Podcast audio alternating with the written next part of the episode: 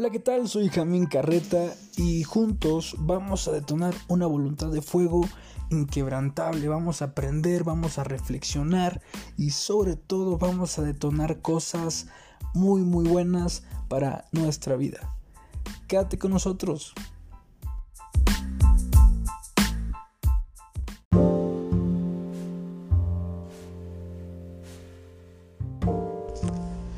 ¿Qué tal mis queridos valientes? ¿Cómo están? Yo creo que es muy importante que eh, iniciemos conociéndonos un poco y por ello este primer episodio quiero contarte un poco más acerca de mis inicios en el cristianismo y cómo fue que conocí a Cristo, a Jesús, cómo se presentó delante de mí y pues bueno, vamos a reflexionar un poco acerca de ello. ¿Qué te parece? Y era mayo del 2018 cuando yo conozco a Jesús. Yo venía de vivir una vida muy muy alocada, un poquito llena de excesos, de drogas, de alcohol, eh, de todo lo que te puedas imaginar que involucre lo que eh, llama muchísimo la atención. Todo eso probablemente yo también lo hacía. Y pues bueno, eh, llegó un momento en el que yo estaba platicando con un amigo que recién, recientemente había yo conocido. Y en ese momento, mientras estábamos tomando y consumiendo eh, sustancias eh, no buenas, En ese momento empezamos a platicar un poquito más sobre nuestra vida, sobre quiénes éramos, quiénes eran nuestras familias, nuestros padres, nuestros abuelos.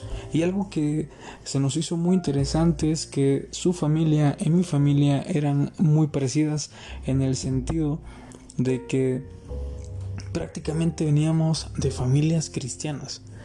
O sea, veníamos de una generación donde nuestros padres eran cristianos, nuestros abuelos eran cristianos, nuestros bisabuelos eran cristianos. O sea, una generación que había cultivado y cultivado y cultivado durante muchísimo tiempo eh, la presencia de Dios. Yo no lo entendía, ni él lo entendía.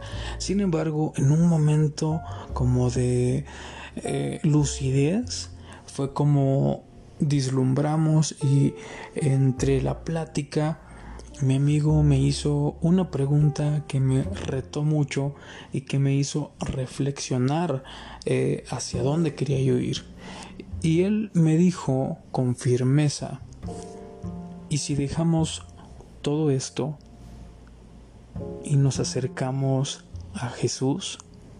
O sea, hablando de que todo esto era drogas, alcohol, eh, vicio, sexo, eh, fiesta, etc, etc, etc. Y en un momento de, de lucidez yo pude decirle, sí, va, va, va, ¿por qué no? No, o sea, sí, está bien, vamos a hacerlo. Y algo que yo comprendí en ese momento, imagínate, estábamos en el Estábamos en un momento que podría parecer el más incorrecto para cualquiera y cualquier escenario. O sea, estábamos haciendo cosas indebidas, estábamos, eh, haciendo, ah, estábamos lo más alejados de Dios, de la gracia, o así nos veíamos nosotros, pero todo lo contrario. En ese momento fue donde Dios aprovechó para hacer una pregunta retadora y fue cuando Él dijo, hey, ¿y si dejan todo lo que están haciendo y me siguen? Y comienzan a caminar en mí, en mi verdad, en lo que yo quiero enseñarles, en lo que yo quiero mostrarles para su vida.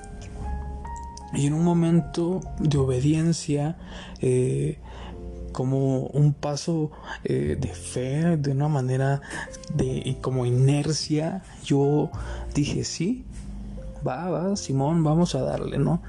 Y fue ahí donde todo comenzó. Mi amigo me dice, oye, pero yo ya no llego a la iglesia donde nuestras familias llegaban. Eh, yo llego a una, una, iglesia cristiana, eh, pues la verdad que ahorita estoy alejado, pero pues quiero regresar. Y yo dije, no, pues está bien, vamos, vamos a, vamos a darle. Y pues bueno, fue donde, cuando yo conozco una iglesia que se llama Centro Amistad en Villahermosa, Tabasco. Y comienzo a congregarme en Centro Amistad con mi amigo. Y fue eh, un momento muy, muy bueno. Fue un momento muy, muy bueno porque realmente cuando conocí a Jesús, hay muchas personas que cuando conocen por primera vez a Cristo o Cristo se les presenta, muchas veces eh, terminan conmovidos y lloran.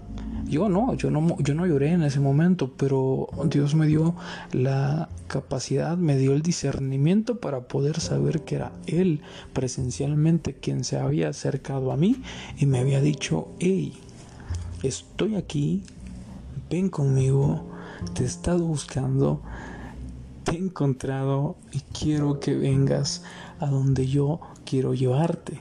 Y yo dije, va, o sea, fue como un pequeño mensaje directo a mi corazón entre líneas que yo pude comprender en ese momento en mi corazón. Y fue así como llegué a congregarme en esta nueva iglesia para mí, donde el concepto tal vez para ti es un poco más familiar, pero para mí que yo venía de una iglesia más conservadora era un poco diferente o, complicado adaptarme, pero se me hizo muy interesante. ¿Por qué? Porque pues habían luces, había sonido, habían eh, humo, había wow, una producción digna de un concierto. Y amo, amo Centro Amistad, eh, eh, es mi iglesia, sigue siendo mi iglesia. Justo en este momento estoy lejos por razones de trabajo, pero eh, sigue siendo mi casa, sigue siendo mi familia y aproveché, crecí y aprendí bastante estando en, esa iglesia, ¿no? Por eso hago este pequeño anuncio de agradecimiento eh, por si algún día llegan a escuchar este episodio, pues decirles que los amo mucho, que son muy importantes para mí y que realmente marcaron bastante mi vida. Y pues bueno, regresando un poco más a, a la historia, al contexto de la historia, en ese momento cuando yo comienzo a llegar con mi amigo a, la iglesia, realmente pude reflexionar muchas cosas. Y una de las principales cosas que Dios eh, logró mm, de meter, no sé, grabar dentro de mi corazón, era acerca de mi propósito en la vida mi asignación. Y algo que me gusta mucho eh, reflexionar, decir y compartir es que la palabra asignación es una palabra compuesta eh, por asig, que significa dar o dado, y nación, que hace referencia a un territorio. Esto quiere decir que nosotros hemos sido puestos en un lugar con un propósito. Y eso es la asignación, cuando nosotros hemos sido colocados estratégicamente en un lugar, en un territorio, en una posición, en algún trabajo, en algún espacio con un propósito. Y ese propósito naturalmente siempre ha sido el de ser de bendición para otras personas, para hacer que los demás crezcan, para hacer que tú crezcas, para hacer que tu familia crezca y, y así, ¿no? Y algo muy importante que quiero dejar eh, enfatizar también en este momento es que cuando yo conozco a Jesús y comienzo a empaparme un poquito más sobre esto, eh, yo venía tío, de una vida súper complicada, donde no tenía trabajo, donde no tenía nada, eh, yo vivía únicamente la fiesta, vivía, trabajaba en, en bares, en antros, como relaciones públicas, no me iba mal, tampoco me iba tan bien, pero por lo menos me daba. Y lo más importante es que yo sentía que eh, dependía demasiado de ello porque mis papás eh, estaban en una posición donde no podían ayudarme con la escuela, con la universidad, con muchas cosas. Y era un tema un poco complicado, ¿saben? Pero yo me hice dependiente prácticamente de vivir de la vida nocturna y de exponerme y salir y convivir eh, y tomar por convivencia, tomar por trabajo e incluso eh, consumir sustancias simplemente porque era mi trabajo, ¿saben? Estaba yo encasillado estaba yo acorralado en un ambiente que era eh, insano o impropio para mí, para mi persona. Y como comentaba, eh, yo provengo de una generación eh, de una familia, de un linaje cristiano de cuarta generación. O sea, mi abuelo era cristiano, mis padres eran cristianos y mis bisabuelos eran cristianos. O sea, yo no era yo no era nuevo, yo no, yo no era una persona improvisada, yo sabía de Dios, yo sabía de la palabra, sin embargo yo había decidido alejarme voluntariamente de Dios y alejarme de todo lo que tuviera que ver con la iglesia, porque realmente eh, fui muy mal agradecido, tengo que decirlo. Sin embargo, a pesar de que yo haya querido estar lejos muchísimo tiempo y haya querido alejarme y decir, sabes que no, esto no me gusta, no quiero, no me interesa. A pesar de todo eso, Jesús siempre estuvo buscándome y siempre estuvo tocando la puerta. Y realmente me, conmueve siempre recordarlo. Y me encanta la parábola del buen pastor eh, cuando hace referencia a que Jesús es el buen pastor y su vida da por las ovejas. Así eh, se pierda una, Él es capaz de dejar a las 99 por ir a buscar a esa pequeña oveja rebelde, malcriada, eh, maleducada, grosera que está, le encanta, la vida, Él es capaz de hacer eso y más por las personas que ama. Y Él lo hizo conmigo. Y a un momento en el que yo creía que estaba lejos de Dios, que estaba escondido de Dios, porque el pecado me cubría y porque nadie me podía alcanzar y yo no podía ser visto por el cielo, aún en un momento de oscuridad de mi vida, Él fue capaz de extender su mano y decirme, hey, aquí estoy, te he estado buscando, ven a casa, sígueme, vamos a caminar juntos. Wow. Siempre que lo recuerdo es algo que me hace, eh, me hace sentirme bien, me hace sentirme amado, me hace sentirme maravilloso, porque pude entender en ese momento quién soy, pude darme cuenta dónde estaba y también pude recordar a dónde quería ir y a dónde quería llegar. Así que yo no sé si tú estés tal vez pasando por un momento de oscuridad, tal vez seas como yo y provengas de una familia cristiana o un linaje que ha sido escogido por Dios generaciones antes de que tú y yo tuviéramos conocimiento de ello. O tal vez eres una persona que recientemente está empapándose o conociendo un poco más de Jesús. Y déjame decirte algo. Aún en esos momentos de oscuridad, Jesús te ha estado buscando. Y una prueba de ello es que hoy puedas escuchar y reflexionar un poco más sobre esta historia de vida, sobre mi testimonio, donde puedo compartirte y decirte eh, de viva voz que a pesar de que yo estaba haciendo todo mal, y era mi intención hacerlo todo mal, Él, Jesús, estuvo buscándome en todo momento y no se cansó hasta sostener mi mano y que yo lo, lo sostuviera fuertemente. Así que quiero decirte algo estamos a tiempo. El tiempo es el único que no perdona, pero estamos a tiempo.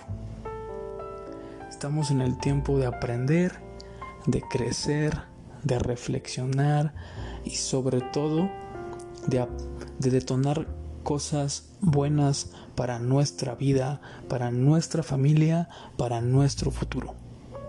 Así que Hoy quiero invitarte a que reflexionemos acerca de esto y que seamos conscientes de que a pesar de toda la mancha y la oscuridad que haya estado encima de nosotros y nos haya cubierto para tratar de escondernos de Dios.